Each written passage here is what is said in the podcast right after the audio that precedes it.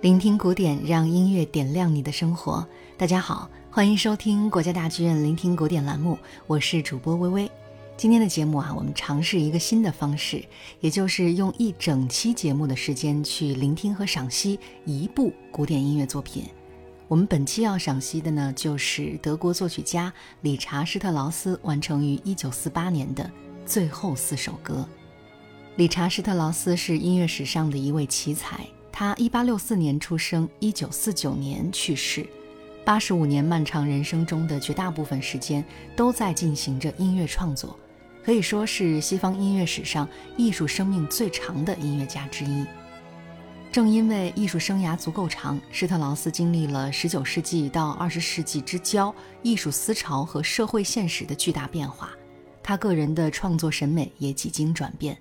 从光彩照人、绚烂浓烈的交响诗，到大胆激进、惊世骇俗的歌剧，再到柔美浪漫、清新典雅的风格回溯，理查施特劳斯既是备受追捧的明星，也是饱受争议的焦点。这些经历呢，我们会在今后的节目中细致的为大家介绍。今天我们要讲的最后四首歌，顾名思义，就是理查施特劳斯最晚期的作品。这是四首为女高音和管弦乐团而作的歌曲。写下它们的时候，作曲家已经八十四岁了。在德奥作曲家的创作传统中，艺术歌曲的重要性或许不亚于交响曲和歌剧。从舒伯特开始，历经舒曼、门德尔松、勃拉姆斯，再到沃尔夫、马勒。音乐家们非常偏爱为诗歌谱曲，使用有别于歌剧咏叹调的更加内敛的表达方式，展现音乐与文学最深刻的结合。施特劳斯一生创作的艺术歌曲超过了两百首，可以说是这个领域的专家了。一九四六年，德国作家诗人赫尔曼·黑塞获得了诺贝尔文学奖，轰动了文坛。年老的施特劳斯读到了他新出版的诗集，其中的三首诗歌。春天、九月、入睡，既表达了宇宙的广阔、自然的辽远，又传递出一种花开花落终有时的离别孤寂之美。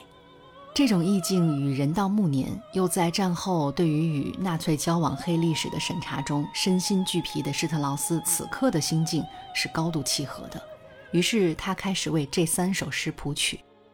我们要听到的第一首作品就是《春天》，诗中写道。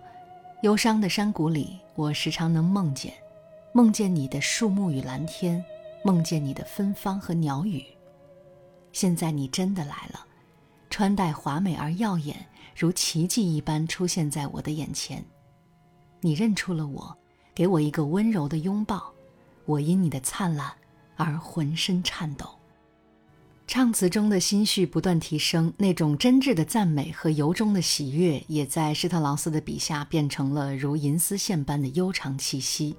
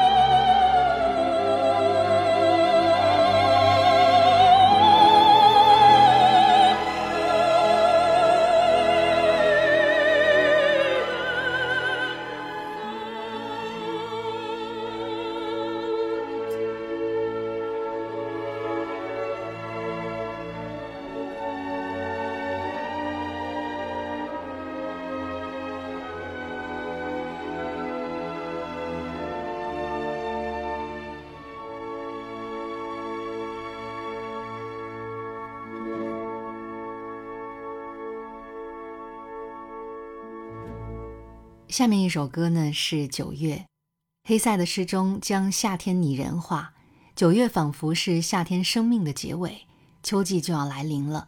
这是一种怎样的感受呢？诗中这样写道：“花园披着丧服，冷雨渗进了花朵，夏季在发抖，静待大限的到来。金黄的叶子一片一片从高耸的杨槐树上飘落，夏天笑了，惊讶虚弱的笑了。他在玫瑰花旁逗留了一会儿，然后慢慢合上了疲惫的双眼。”在这段音乐里，管弦乐的写作非常精妙，那是一种复杂但不臃肿、绚烂而仍然剔透的音响效果，与女高音的演唱浑然一体。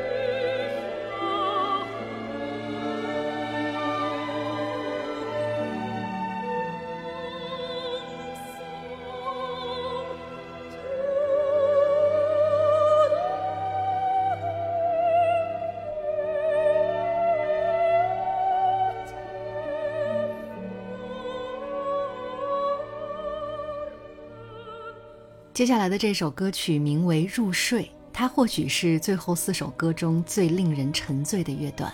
黑塞的诗中完全以第一人称“我”来进行叙述，那就是一位老者的自白。